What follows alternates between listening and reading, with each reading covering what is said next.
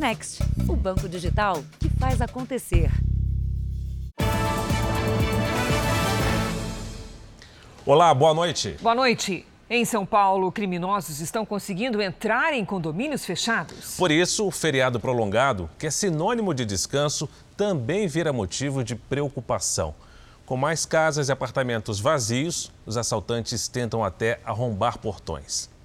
Este homem foi preso em flagrante no fim da tarde. Ele tentava invadir um prédio com outro assaltante num bairro de classe média, na zona oeste de São Paulo. Os policiais militares passaram em frente ao prédio bem na hora em que os suspeitos tentavam arrombar o portão. A abordagem foi feita e os criminosos reagiram. Na confusão, um deles conseguiu fugir. Eles interfonam nos apartamentos, aquele apartamento que não responde, ele já tem a certeza que o morador está viajando, até mesmo devido ao feriado. Eles adentram, arrombam a porta com chave de fendas e outras chaves e subtraem objetos da residência. Neste outro condomínio de luxo recém-entregue, há muitos apartamentos em reforma. Dois assaltantes conseguiram entrar disfarçados de prestadores de serviço. Eles foram direto ao apartamento e renderam a funcionária. Repare que um deles exibe uma pistola. Em minutos, levam as joias dos moradores e saem tranquilamente. Segundo a polícia, outros suspeitos davam cobertura do lado de fora. A casa da dona Helena foi alvo de duas tentativas de furto. A família acompanhou tudo pelas câmeras de vigilância. Pavor, um pavor que a gente fica totalmente sem saber o que fazer, né? Este flagrante foi na zona oeste da capital. Dois homens disseram para o segurança da rua que fariam uma entrega nesta casa, mas em vez disso tentaram arrombar o portão. Como não conseguiram, fugiram sem levar nada. Num prédio da Zona Leste, uma mulher se passou por parente de um morador para enganar o porteiro. Ela foi a um dos apartamentos e de lá autorizou a entrada de outro criminoso. A dupla levou as joias que estavam no imóvel. Em casa, quem pode ter porta blindada está salvo. Quem não pode. Veja agora outros destaques do dia. Presidente Bolsonaro critica o acordo entre a Justiça Eleitoral e o WhatsApp e fala em censura. Rússia alerta Estados Unidos sobre consequências imprevisíveis se país fornecer armas à Ucrânia. Homem detido e menor apreendido são suspeitos por ataque a jornalista em Brasília. E na série especial, como estão os hospitais hoje, depois do pico da Covid?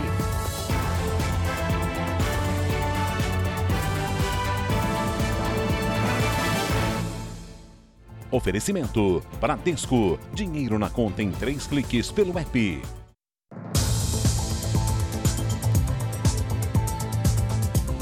No Rio de Janeiro, a polícia prendeu os dois suspeitos por participação no assalto em que uma idosa foi arrastada por 400 metros. Eles já tinham uma longa ficha criminal. A mulher teve alta nesta sexta-feira. A Páscoa será em casa. A dor é tremenda. As minhas costas estão tá toda ferida. Perna, braço. Aos 72 anos, Doneci sobreviveu a um crime brutal. Ela foi arrastada por 400 metros depois que os assaltantes roubaram o carro do filho dela. A idosa tentou sair do veículo, mas ficou presa pelo cinto. De repente, o cinto abriu e eu caí assim pro lado na maior leveza. Nem foi, nem foi jogada, foi na maior leveza. Quando eu olhei assim pro lado, eu estava lá do lado da, da calçada. Doneci ficou seis dias no hospital e precisou passar por uma cirurgia para a colocação de uma prótese no ombro. O roubo foi no sábado. A polícia divulgou novas imagens da fuga. Júlio César Ramos, de 19 anos, que dirigiu o carro, foi identificado depois de fazer fotos com um dos celulares que ficaram no veículo. Alexandro Francisco da Silva Júnior, que estava numa moto dando cobertura ao roubo, foi preso no mesmo bairro onde aconteceu o assalto, na zona norte do Rio. Os suspeitos presos já tinham longa ficha criminal. Júlio César tem passagem por roubo de carga e porte ilegal de arma. Já Alexandro matou um médico quando ainda era menor de idade. Agora, os dois irão responder por tentativa de latrocínio, porque roubaram e quase mataram a vítima. Eles ficam um tempo presos, voltam de novo às ruas, são presos novamente, então isso realmente chama atenção, uma coisa que causa revolta até para nós que, tá, que trabalhamos no dia a dia com essa matéria. Mesmo machucada e com dores, Doneci fez questão de ir à delegacia agradecer o empenho da polícia para prender os ladrões que causaram tanto sofrimento à família. Sensação de justiça feita né, nesse caso. E agora é cuidar da minha mãe, né, cuidar da, da parte física dela, da saúde e também da emocional que a gente vai precisar. Nasci de novo, é. Nasci de novo. No Rio Grande do Sul, uma juíza deu 24 horas para que as autoridades expliquem a transferência de 10 presos, supostamente ligados a facções criminosas. A mudança para uma penitenciária com maior segurança aconteceu esta semana depois de uma guerra entre grupos rivais que pode ter deixado até agora 24 mortos. Essa mulher que não quer se identificar fala dos momentos de terror vividos na região onde mora. A sensação que a gente teve, tanto eu quanto meu marido e meu filho, foi de que os tiros estavam sendo dentro da nossa casa. Foi um, uns estampidos muito fortes e foram duas rajadas de tiros uh, em questão de segundos. Autoridades apontam que a guerra do tráfico é comandada de dentro do sistema carcerário. Por isso, 10 detentos que estavam em prisões na capital gaúcha e que são apontados como líderes de facções foram transferidos para uma penitenciária de alta segurança encharqueadas na região metropolitana. Nós temos informações e provas de que estas lideranças têm algum tipo de envolvimento com esses ataques.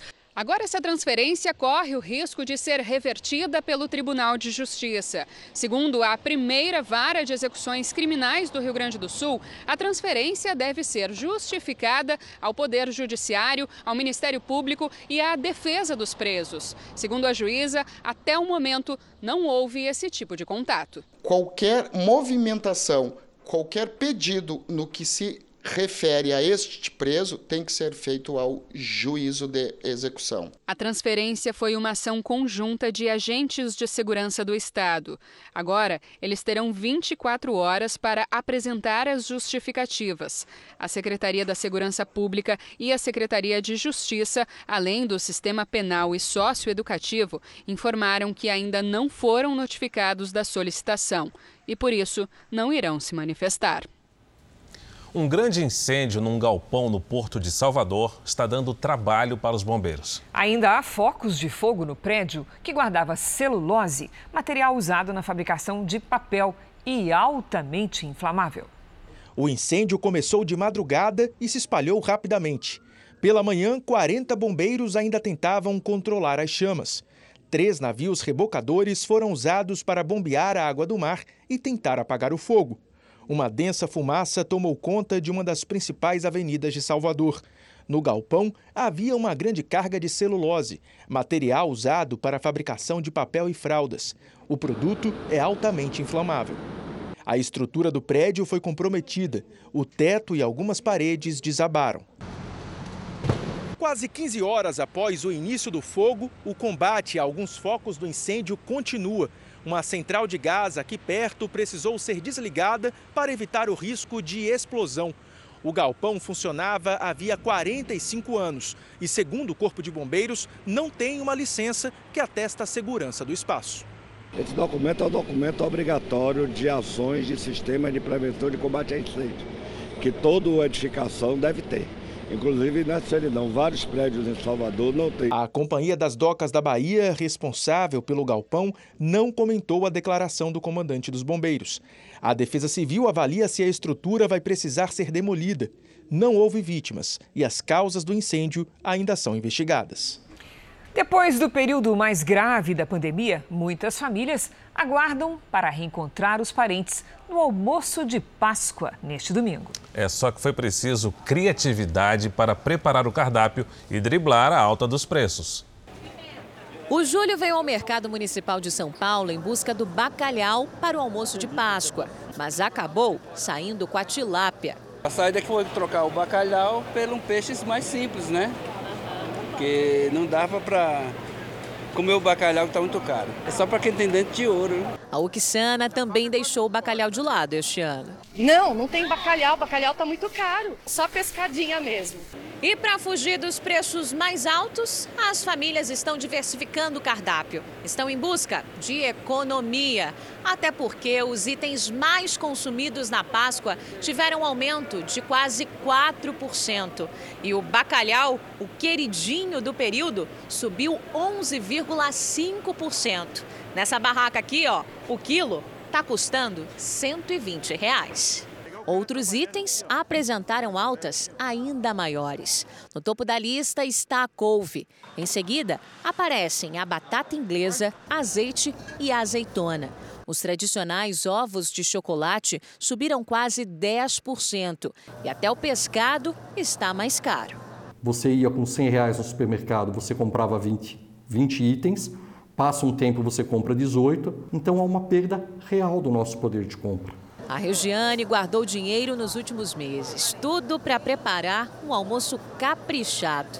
Esse ano a família será toda unida, todos na minha casa. Filha, genro, marido, mãe, irmão. Pretendo fazer um almoço bem farto. É, depois de dois anos de pandemia, seja um almoço econômico ou sofisticado, o importante é comemorar o retorno da Páscoa em família. O ano passado foi um almoço simples, dessa vez a gente vai conseguir reunir mais gente. Manifestantes palestinos atacaram a polícia israelense com pedras nesta sexta-feira. O resultado foi um tumulto que durou seis horas e deixou mais de 150 feridos. O confronto aconteceu na esplanada das mesquitas em Jerusalém. Ele começou quando um grupo de manifestantes palestinos jogou pedras e pedaços de madeira nas forças de segurança de Israel. Os soldados usaram bombas de gás e balas de borracha para dispersar o tumulto. Oito policiais e mais de 150 manifestantes ficaram feridos. Centenas de palestinos foram presos. A segurança na região foi reforçada após o confronto. As tensões começaram em 2 de abril, início do período religioso muçulmano do Ramadã. Para os judeus, esta sexta marca o Pessah, feriado religioso também conhecido como Páscoa Judaica. Veja a seguir: Bolsonaro critica acordo do Tribunal Superior Eleitoral com o aplicativo de mensagens WhatsApp. Na série especial, você vai saber como estão os hospitais após o momento mais crítico da pandemia.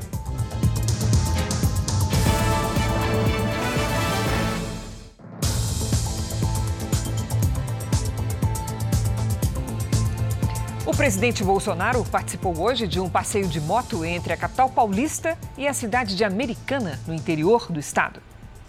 O presidente chegou a São Paulo pela manhã. No meio de centenas de apoiadores, Bolsonaro subiu em uma moto e seguiu pela rodovia dos Bandeirantes em direção ao interior do estado. No percurso de 130 quilômetros, cumprimentou apoiadores às margens da rodovia e foi seguido por motociclistas. A estrada teve interdições que provocaram congestionamento em São Paulo e Campinas. Por volta de uma da tarde, o presidente chegou ao local onde acontecia um evento religioso. Assim que desceu da moto aqui em Americana, o presidente Bolsonaro entrou por esse corredor aqui, onde está cercado pelos apoiadores. Ele vem cumprimentando as pessoas. Na sequência, ele vai se dirigir até aquele caminhão que está lá no fundo, onde fala para todos que estão aqui. Ao lado dos ex-ministros Ricardo Salles e Tarcísio de Freitas, Bolsonaro falou por cerca de 15 minutos. O presidente falou sobre um acordo da rede social WhatsApp com o Tribunal Superior Eleitoral. A gigante de tecnologia lançou nesta semana, ainda de forma experimental, um recurso que vai permitir a construção de grupos com milhares de integrantes. Hoje, um grupo de WhatsApp tem no máximo 256 integrantes. O WhatsApp se comprometeu com a Justiça Eleitoral a lançar a ferramenta no Brasil apenas depois das eleições, em 30 de outubro. O WhatsApp passa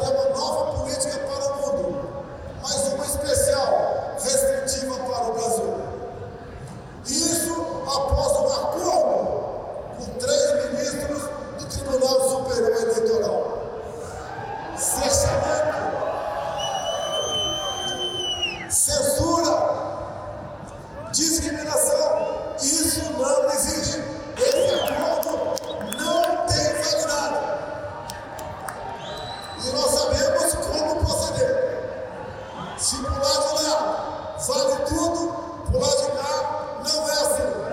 Depois da motociata, o presidente foi de helicóptero para a cidade do Guarujá, no litoral de São Paulo.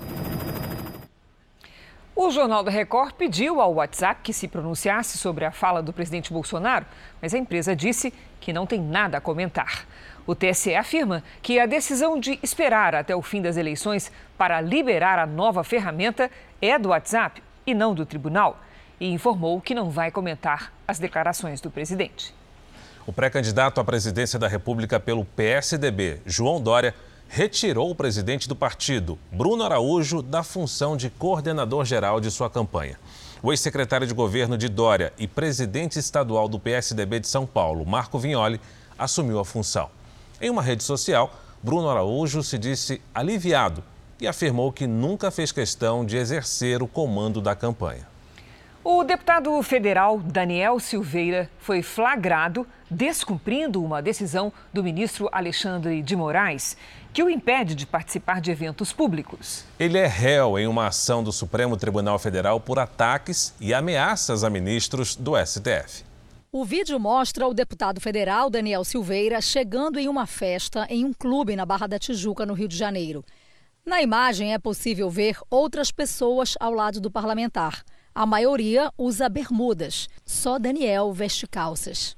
Ele é réu em uma ação do Supremo Tribunal Federal por ataques e ameaças a ministros do STF e também é investigado por desobediência. Ao participar do evento, Daniel Silveira descumpriu uma decisão do ministro Alexandre de Moraes que o impede de comparecer a eventos públicos. Daniel Silveira usa uma tornozeleira eletrônica desde o fim de março. Inicialmente, ele resistiu à ordem da Procuradoria e só concordou em colocar o equipamento depois que o ministro Alexandre de Moraes determinou o bloqueio das contas bancárias do deputado.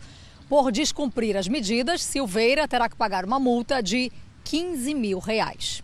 Quando ele descumpre, ou qualquer pessoa descumpre, uma condicionante imposta pelo judiciário, pode ser muito prejudicial. No caso dele, poderia então ser novamente revogada a liberdade dele ou a prisão domiciliar e ele voltar para a prisão né, encarcerada. Uma outra confusão ganhou destaque. A agressão sofrida por Davi Quintela de Souza, dono do clube onde aconteceu a festa. O empresário foi espancado por outros dois homens que são policiais militares. Eles brigaram por causa do som no local. Quintela disse que os envolvidos teriam convidado o deputado para a festa. Está marcado para quarta-feira o julgamento de Daniel Silveira no Supremo Tribunal Federal. Na ação, o deputado é acusado de ameaçar a corte e os ministros por meio das redes sociais. Nesta semana, a defesa de Daniel Silveira pediu ao Supremo que o caso seja julgado pela Justiça Militar, já que foi enquadrado na Lei de Segurança Nacional. O pedido foi feito ao ministro Luiz Fux, presidente do Supremo. O relator da ação é o ministro Alexandre de Moraes. Sobre o descumprimento da decisão que proíbe o parlamentar de ir a eventos públicos, Moraes não se manifestou. Veja a seguir: um menor é apreendido e um jovem é preso suspeitos pelo ataque a um jornalista em Brasília. E na série especial, médicos e enfermeiros trabalham mais aliviados depois de dois anos de hospitais sobrecarregados pela pandemia.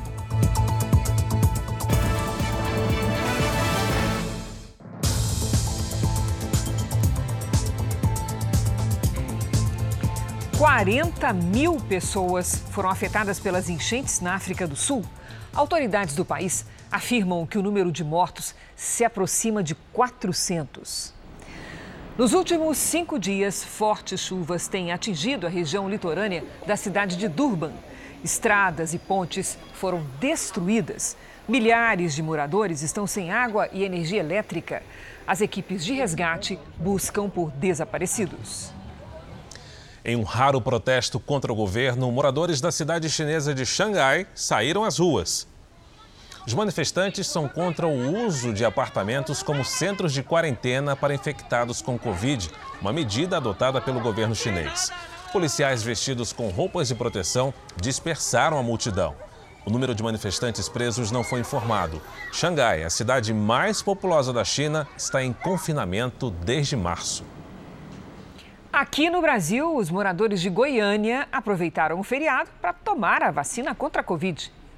Os postos de saúde ficaram cheios. Paulo trouxe o filho para se vacinar. Tomar a segunda dose já para ficar tranquilo, né? A intenção é acelerar a imunização, que não está no ritmo esperado em Goiânia. Menos de 80% dos moradores maiores de 5 anos tomaram as duas doses da vacina contra a Covid. Em relação à dose de reforço em adultos, o percentual é ainda mais baixo, pouco mais de 30%. A Secretaria de Saúde acredita que, como os números da doença seguem em queda, a população deixou de priorizar a vacina. Segundo o Ministério da Saúde, em todo o país, 75% das pessoas tomaram a segunda dose contra a Covid.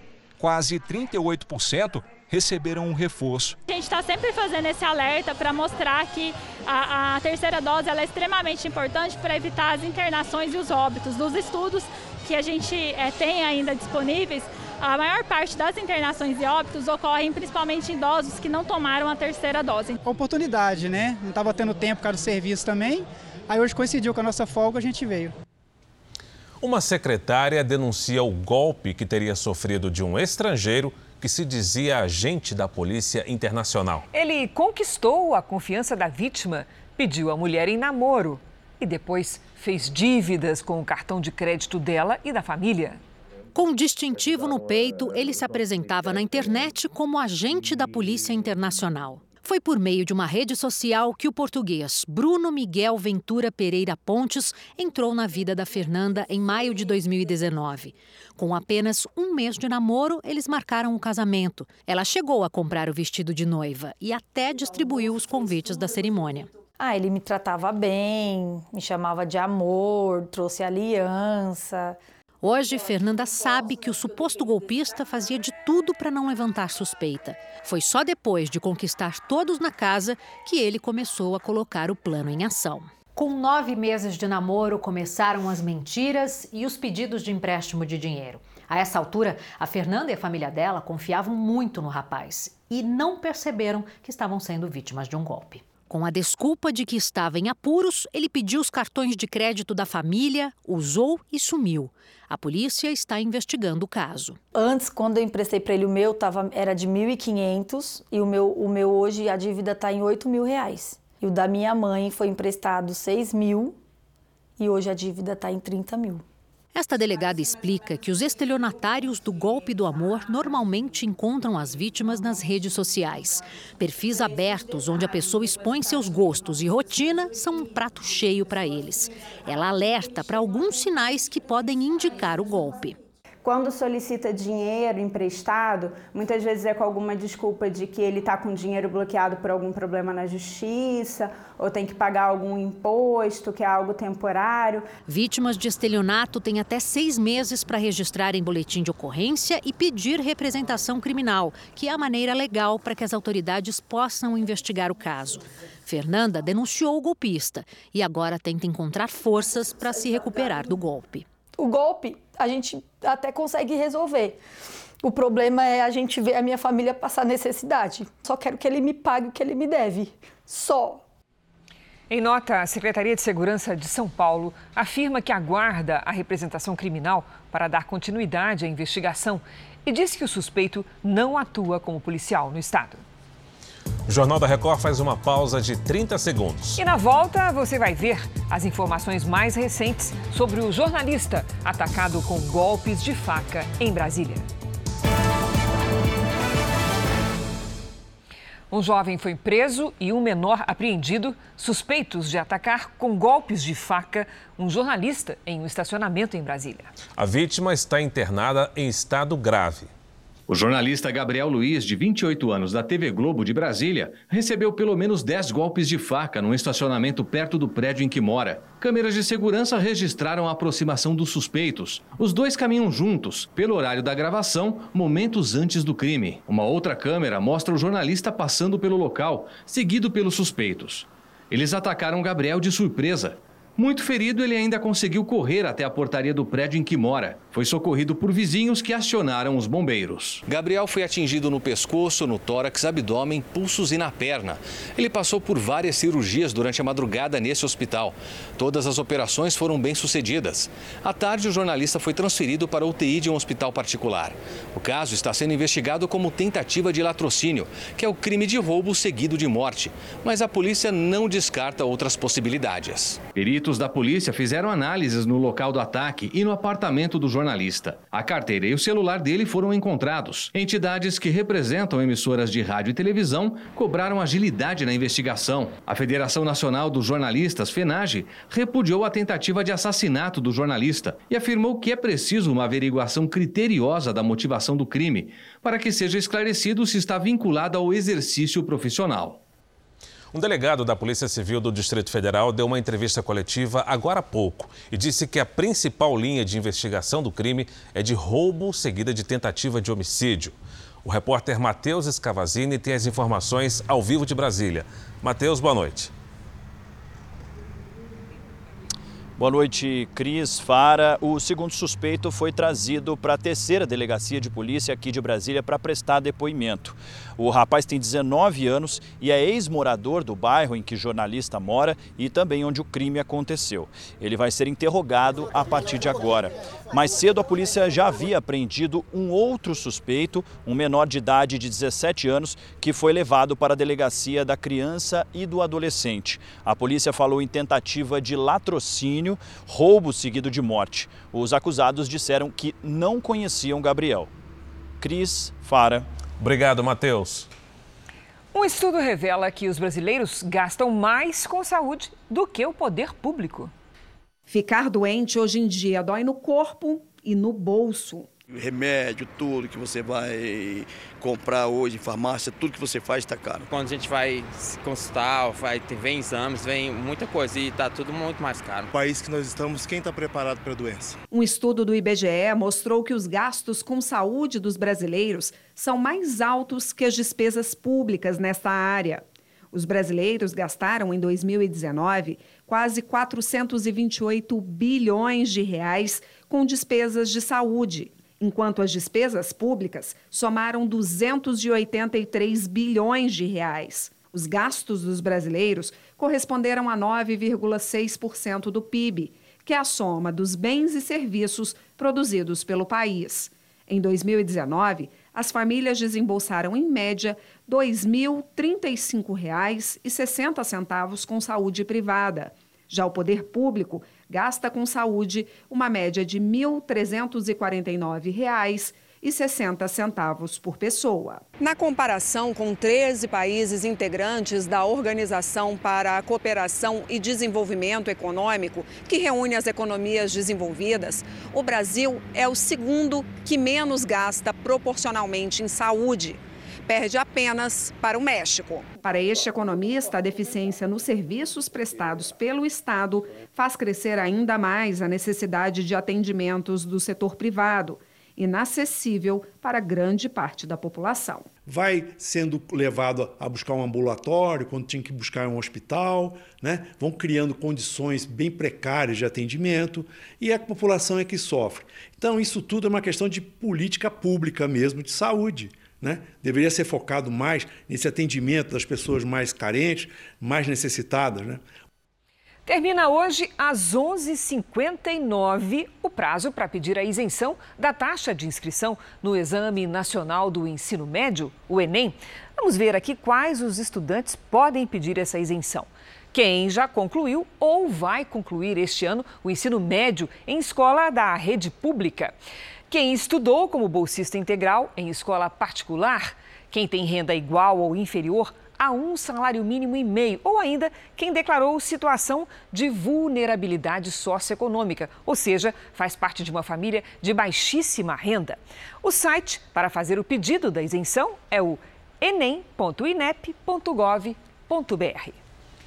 O governo dos Estados Unidos afirmou hoje ter a informação de que o navio de guerra russo, afundado nesta quinta-feira na costa da Ucrânia, foi atingido por dois mísseis ucranianos.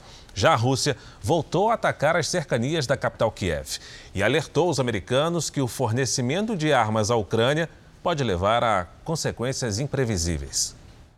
Segundo o Ministério da Defesa da Rússia, os ataques com mísseis contra instalações próximas a Kiev vão aumentar. O desta sexta-feira tinha como alvo uma fábrica que, de acordo com os russos, era usada para fabricar e reparar mísseis. Hoje, a inteligência do governo americano afirmou que foi um bombardeio ucraniano com mísseis que atingiu e afundou a embarcação russa Moskva nesta quinta-feira.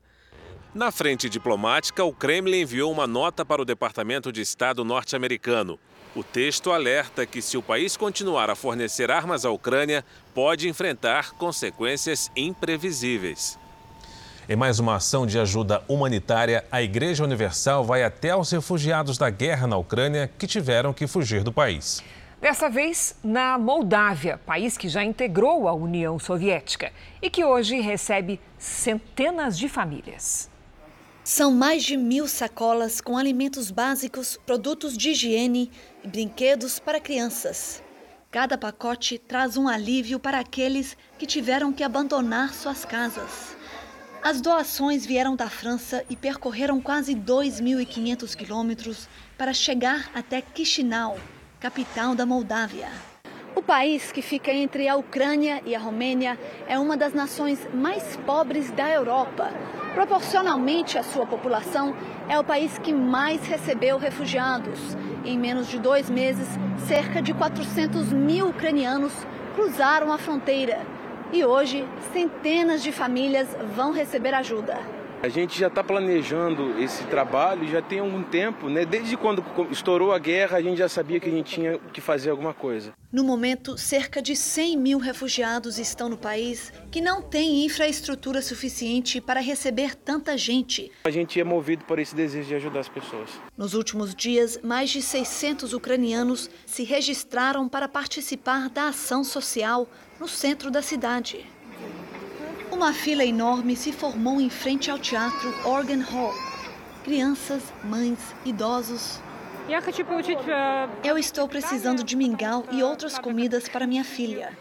No momento não consigo pagar por isso.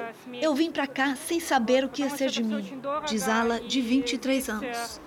Ela cruzou a fronteira com a filha de 10 meses. Deixou para trás a família e o emprego.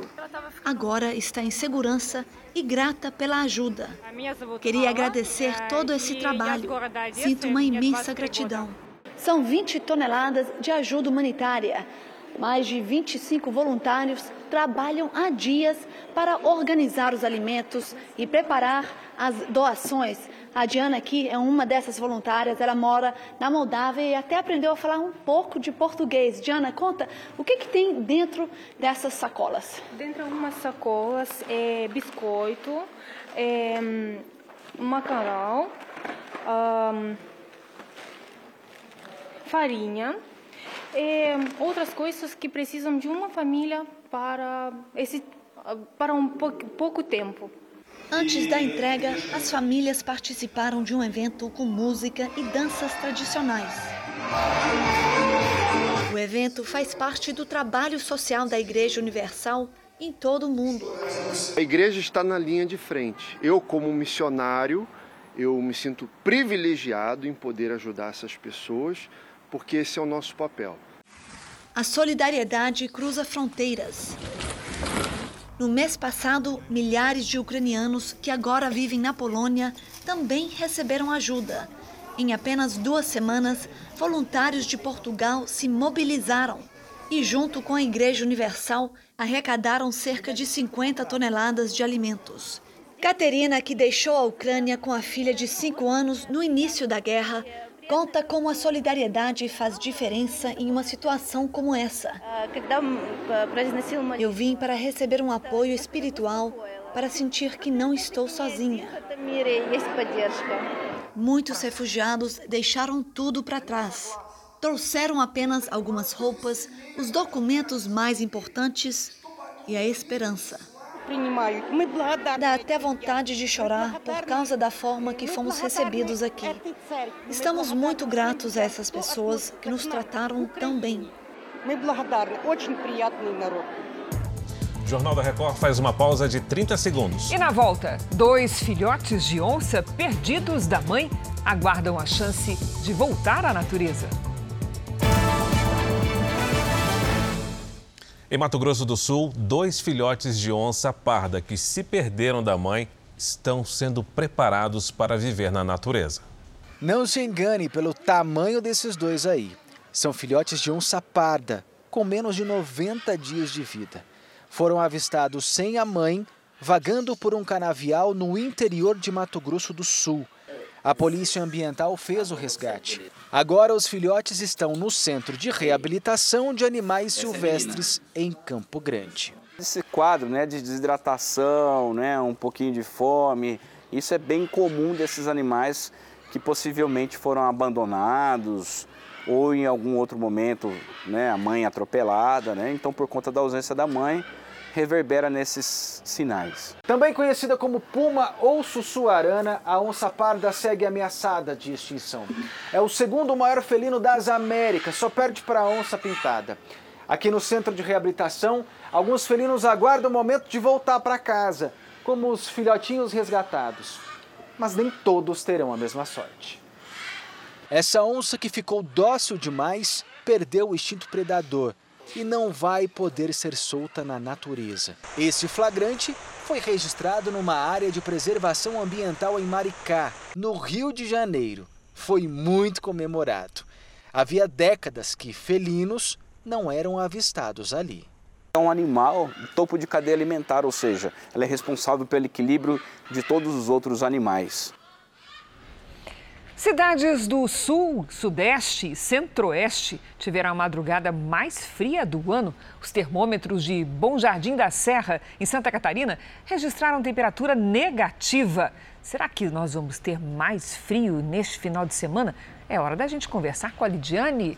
Boa noite, Lid. Olha aqui. Vem friagem aí, tô vendo pelo seu jeitinho. Eu tô com preguiça até de tirar a mão do bolso, viu, Cris? Bem frio por aí. Boa noite para você, Fara, para todo mundo que nos acompanha. A próxima madrugada promete, viu?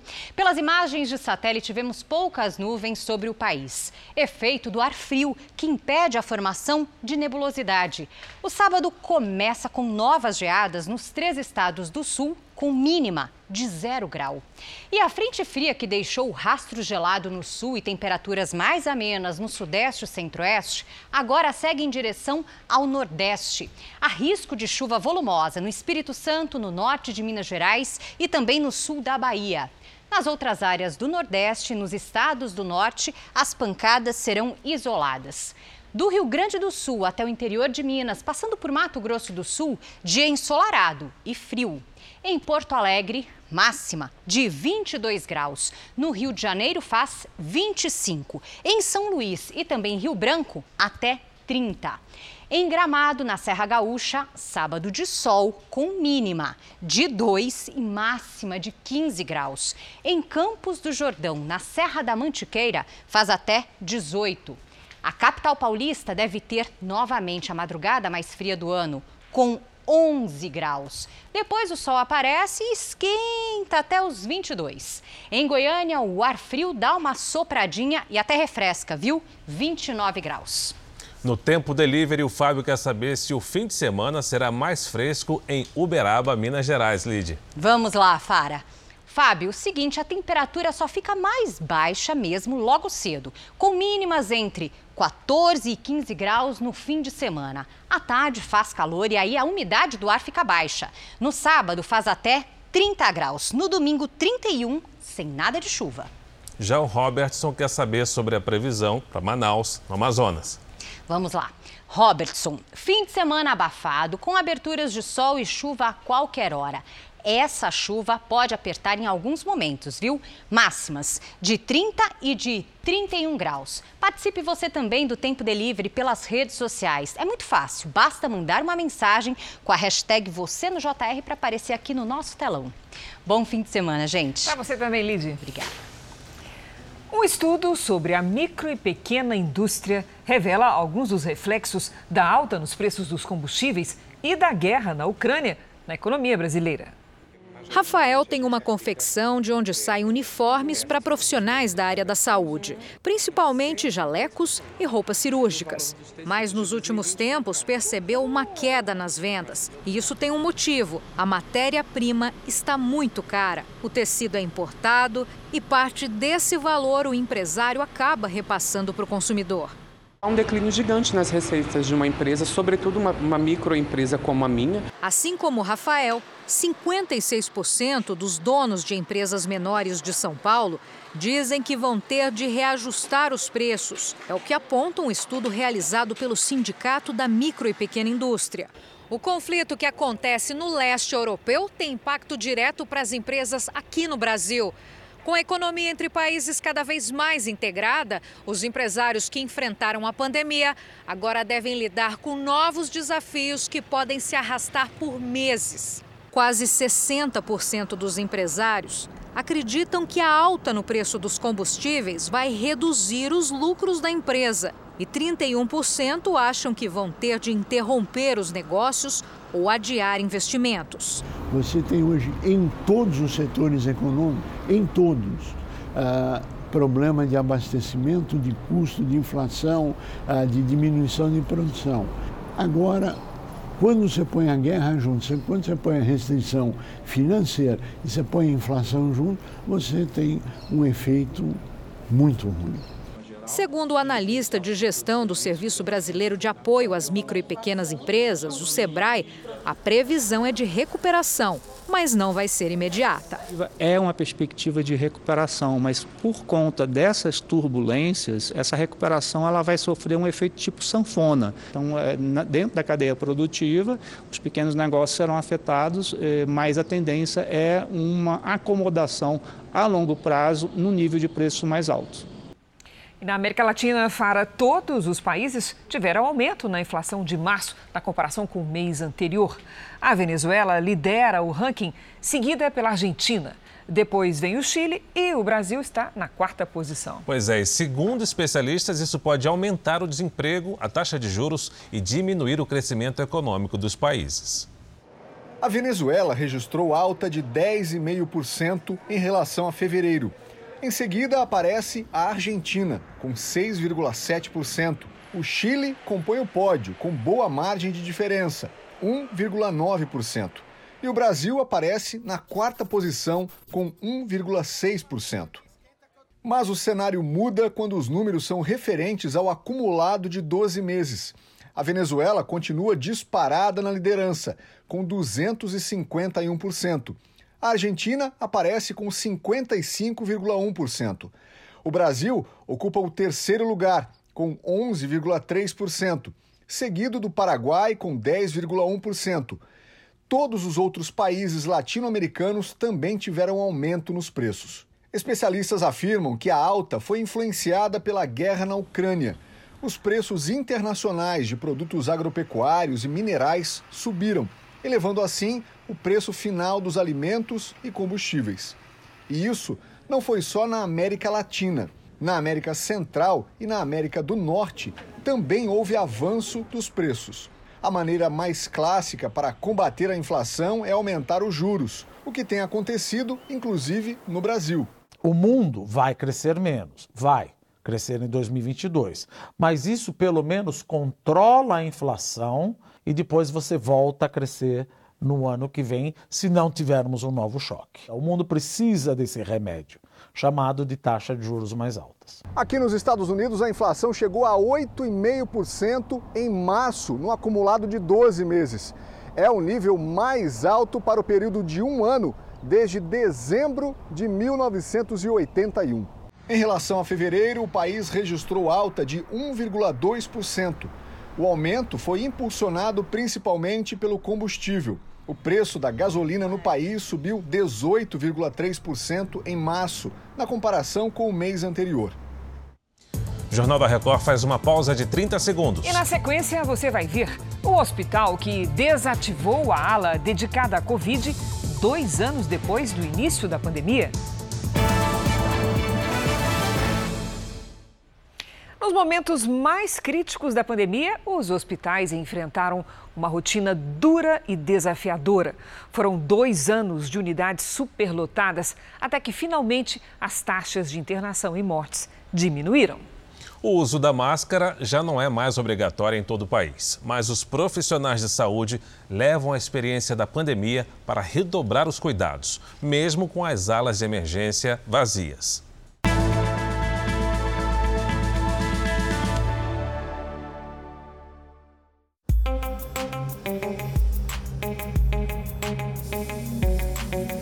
Vezes ela sufoca, ok, mas a máscara trouxe sensação de segurança, não é mesmo?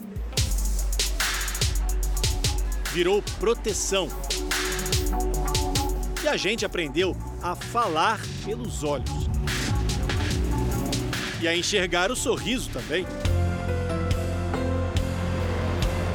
Nem sempre ela ficou onde devia, é verdade, e aos poucos foi sendo deixada de lado.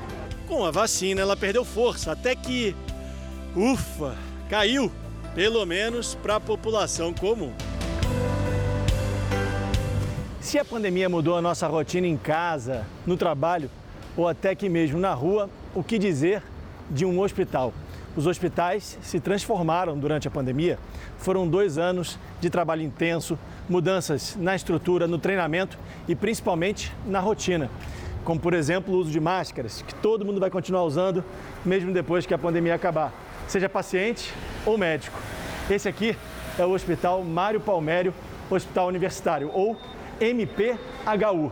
A equipe de profissionais de saúde dessa unidade aqui fez um vídeo que viralizou na internet. Depois de dois anos de pandemia, o hospital zerou o número de internações por Covid-19.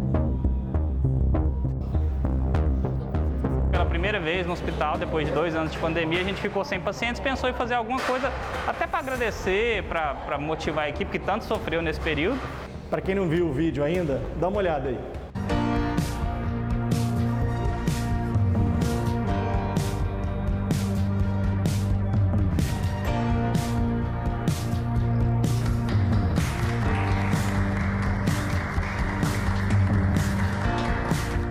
Depois desse, daquele momento inicial onde foi gravado o vídeo, a gente teve algumas internações.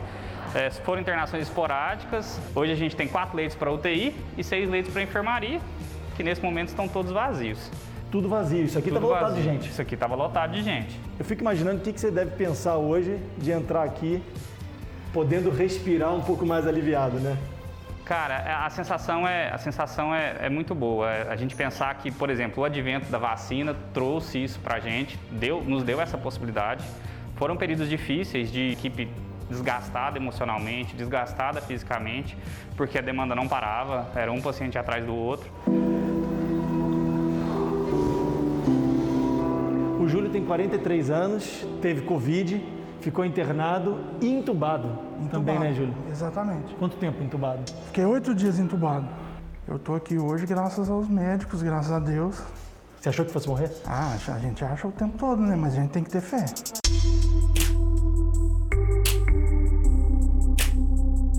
O que, que o senhor sentiu quando a equipe de enfermagem gravou aquele vídeo da UTI vazia, eles desligando as luzes, fechando as portas? O senhor que é o chefe da, da UTI, que, que senhor achou disso? Eu te confesso que eu, que, eu, que eu assisti o vídeo sozinho. E o sentimento ali foi bem íntimo, sabe? Hum. Porque eu vi, ela, eu vi ela abrir. Eu vi o primeiro doente chegando, né? E a gente vê aquelas portas se fechando, a mente da gente volta. E muita coisa a gente passa a reviver. Então eu tive que assistir o vídeo sozinho. Te emocionou? Muito, bastante.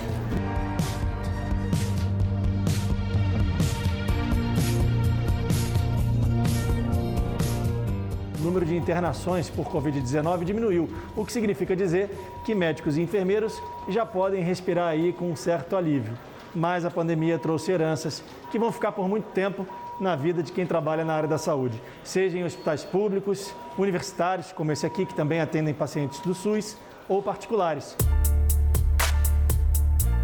Algumas coisas eu acho que vão acabar ficando. Tipo a máscara. Tem gente que acha que quer fazer agora todos os atendimentos sempre com N95 e no mínimo todo mundo o tempo inteiro com máscara cirúrgica.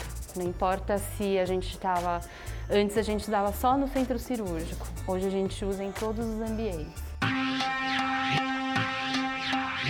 Hoje, todos os lugares a gente tem o know-how para enfrentar qualquer situação que fosse como essa mais rapidamente. Então, rapidamente a gente consegue organizar o hospital, consegue criar protocolos, criar leitos de isolamento para lidar com o que quer que venha pela frente. E isso eu acho que é uma coisa, uma herança boa. Chegou uma hora que deu uma estafa mesmo, assim, um cansaço físico, que você falou, meu Deus, isso não vai acabar. Mas hoje dá um alívio mesmo de que essa, isso passou. É, mas a gente, é óbvio que a gente ainda continua se precavendo é, né, com total segurança. mas dá um alívio, um alívio muito grande.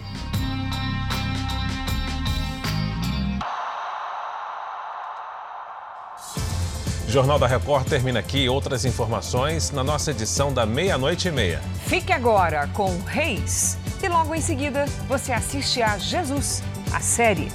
Eu espero você amanhã. Até lá! Excelente noite para você e um bom fim de semana.